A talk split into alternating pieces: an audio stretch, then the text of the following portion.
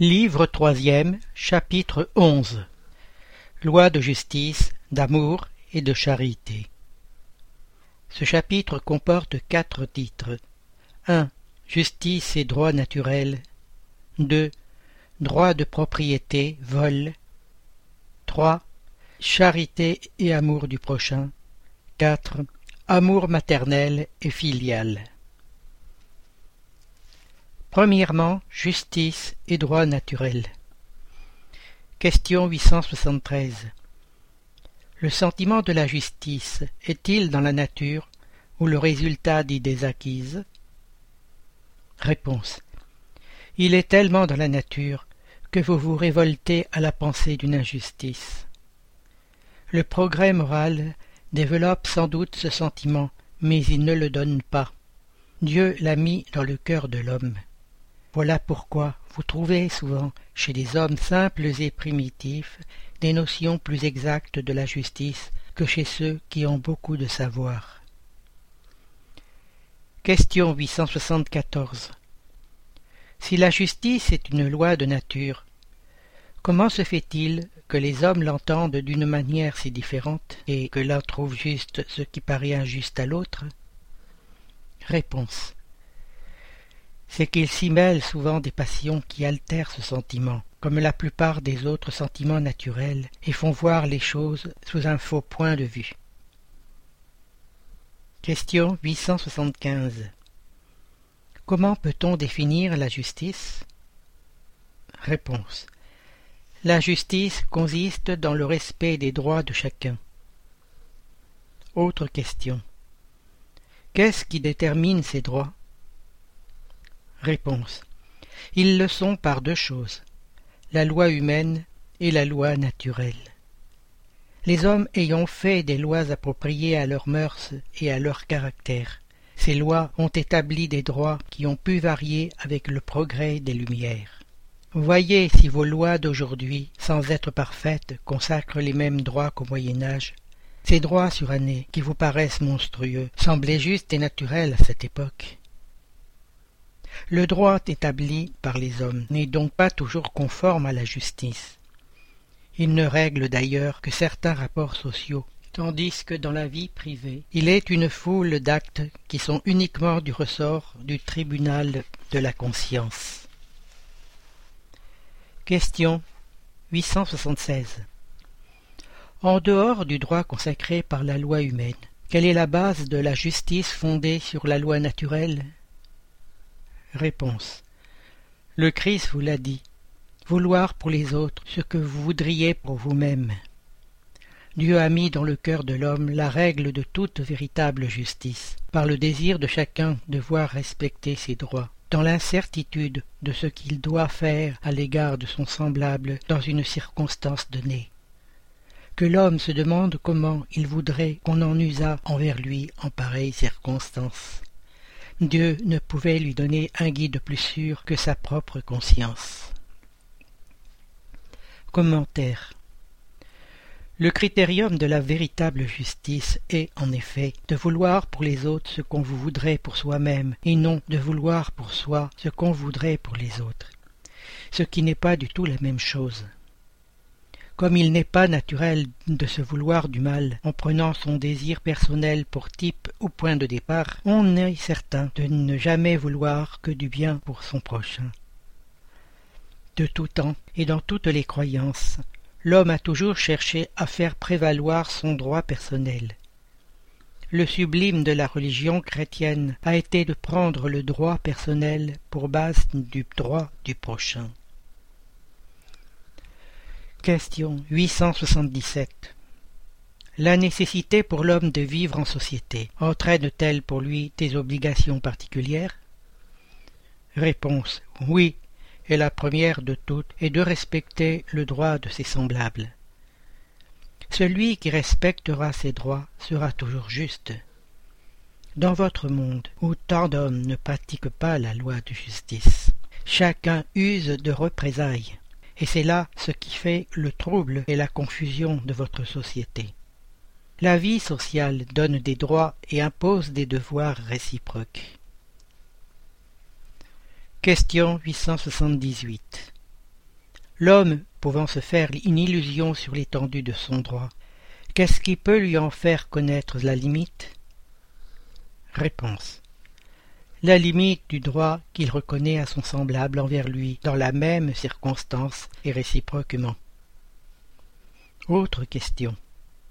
Mais si chacun s'attribue les droits de son semblable, que devient la subordination envers les supérieurs? N'est-ce pas l'anarchie de tous les pouvoirs? Réponse. Les droits naturels sont les mêmes pour tous les hommes, depuis le plus petit jusqu'au plus grand. Dieu n'a pas fait les uns limon plus pur que les autres, et tous sont égaux devant lui. Ces droits sont éternels. Ce que l'homme a établi périsse avec ses institutions. Du reste, chacun sent bien sa force ou sa faiblesse, et saura toujours avoir une sorte de déférence pour celui qui le méritera par sa vertu et sa sagesse.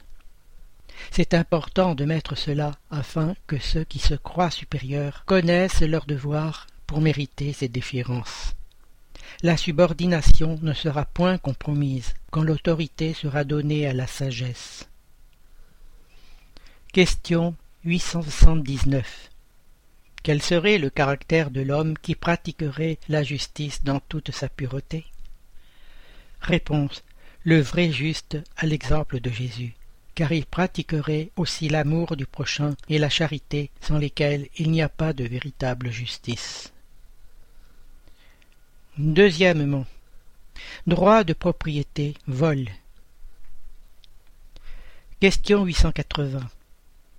Quel est le premier de tous les droits naturels de l'homme? Réponse. C'est de vivre. C'est pourquoi nul n'a le droit d'attenter à la vie de son semblable, ni de rien faire qui puisse compromettre son existence corporelle. Question 881. Le droit de vivre donne-t-il à l'homme le droit d'amasser de quoi vivre pour se reposer quand il ne pourra plus travailler? Réponse. Oui, mais il doit le faire en famille, comme l'abeille, par un travail honnête, et ne pas amasser comme un égoïste. Certains animaux même lui donnent l'exemple de la prévoyance. Question 882 L'homme a-t-il le droit de défendre ce qu'il a amassé par le travail? Réponse. Dieu n'a-t-il pas dit Tu ne déroberas point Et Jésus Il faut rendre à César ce qui appartient à César.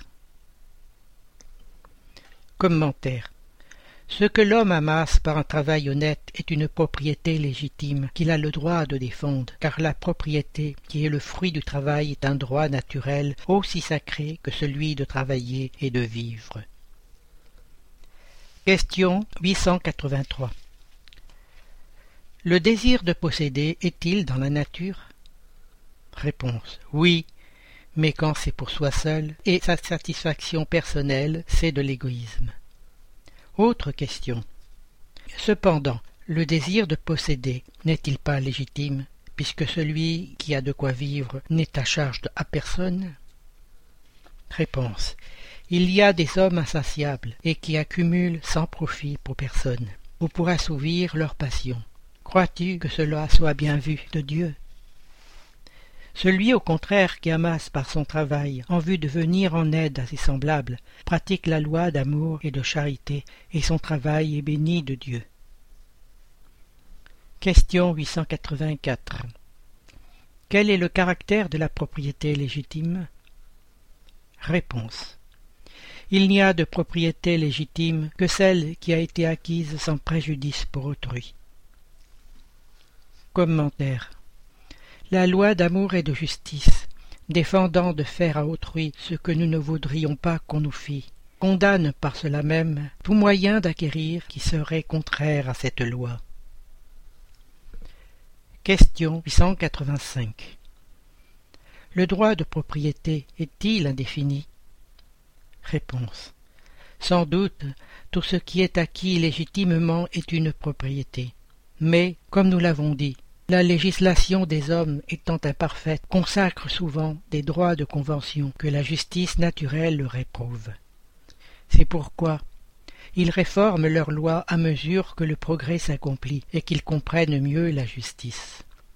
Ce qui semble parfait dans un siècle semble barbare dans le siècle suivant.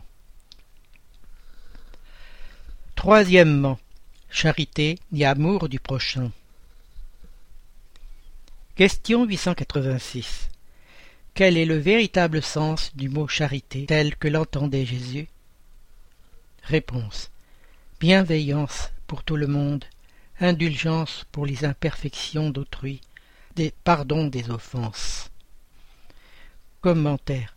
L'amour et la charité sont le complément de la loi de justice. Car aimer son prochain, c'est lui faire tout le bien qui est en notre pouvoir et que nous vaudrions qui nous fût fait à nous-mêmes. Tel est le sens des paroles de Jésus. Aimez-vous les uns les autres comme des frères. La loi, selon Jésus, n'est pas restreinte à l'aumône. Elle embrasse tous les rapports que nous avons avec nos semblables, qu'ils soient nos inférieurs, nos égaux ou nos supérieurs. Elle nous commande l'indulgence, parce que nous en avons besoin nous-mêmes. Elle nous défend d'humilier l'infortune, contrairement à ce qui se pratique trop souvent. Qu'une personne riche se présente, on a pour elle mille égards, mille prévenances. Si elle est pauvre, on semble n'avoir pas besoin de se gêner avec elle. Plus sa position est à plaindre, plus on doit craindre, au contraire, d'ajouter à son malheur par l'humiliation. L'homme vraiment bon cherche à relever l'inférieur à ses propres yeux en diminuant la distance. Question 887 Jésus a dit aussi Aimez même vos ennemis. Or l'amour pour nos ennemis n'est-il pas contraire à nos tendances naturelles, et l'inimitié ne provient-elle pas du défaut de sympathie entre les esprits? Réponse.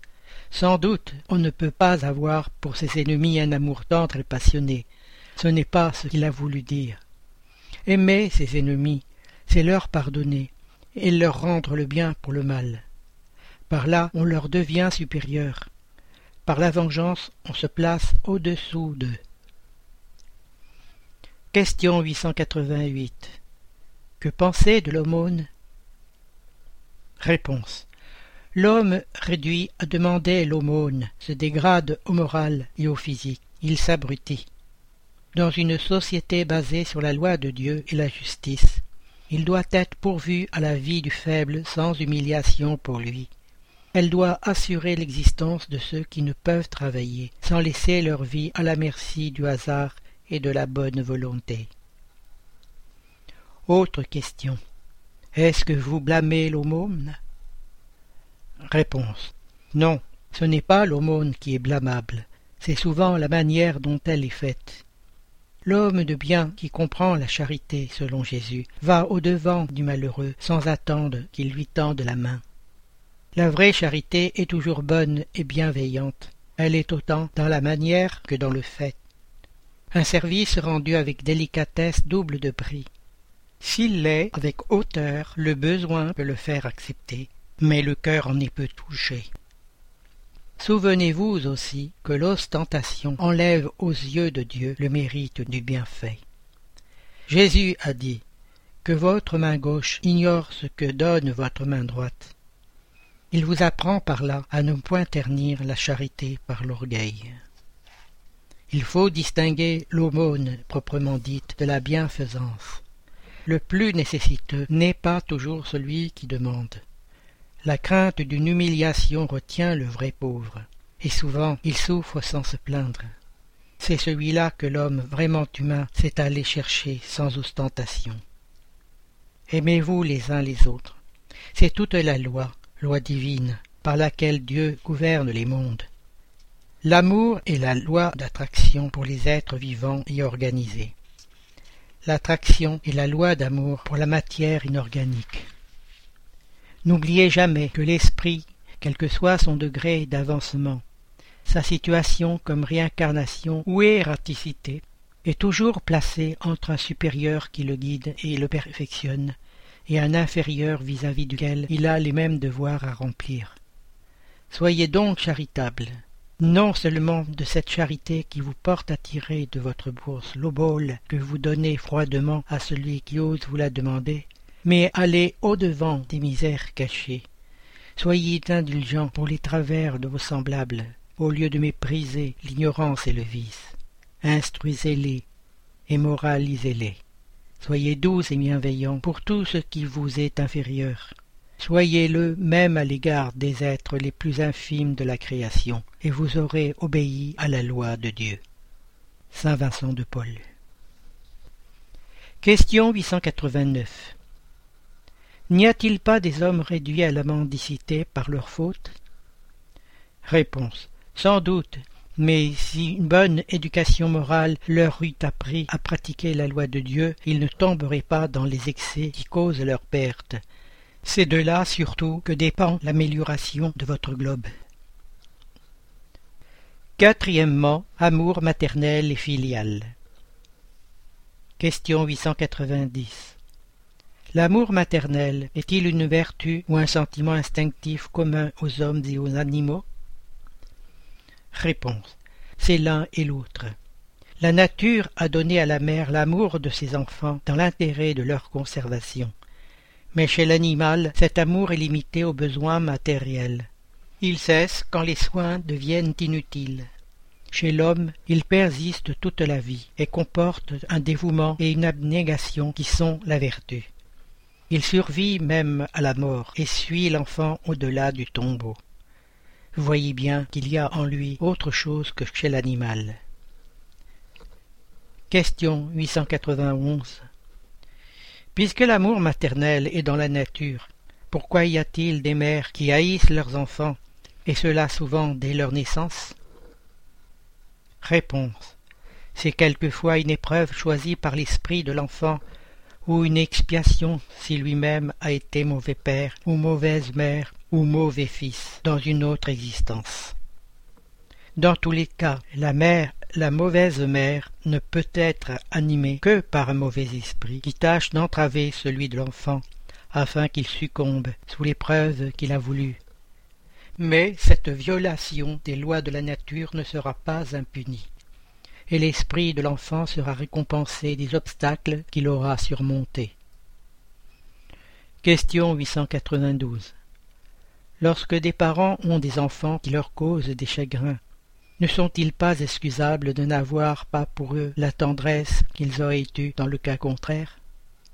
Réponse.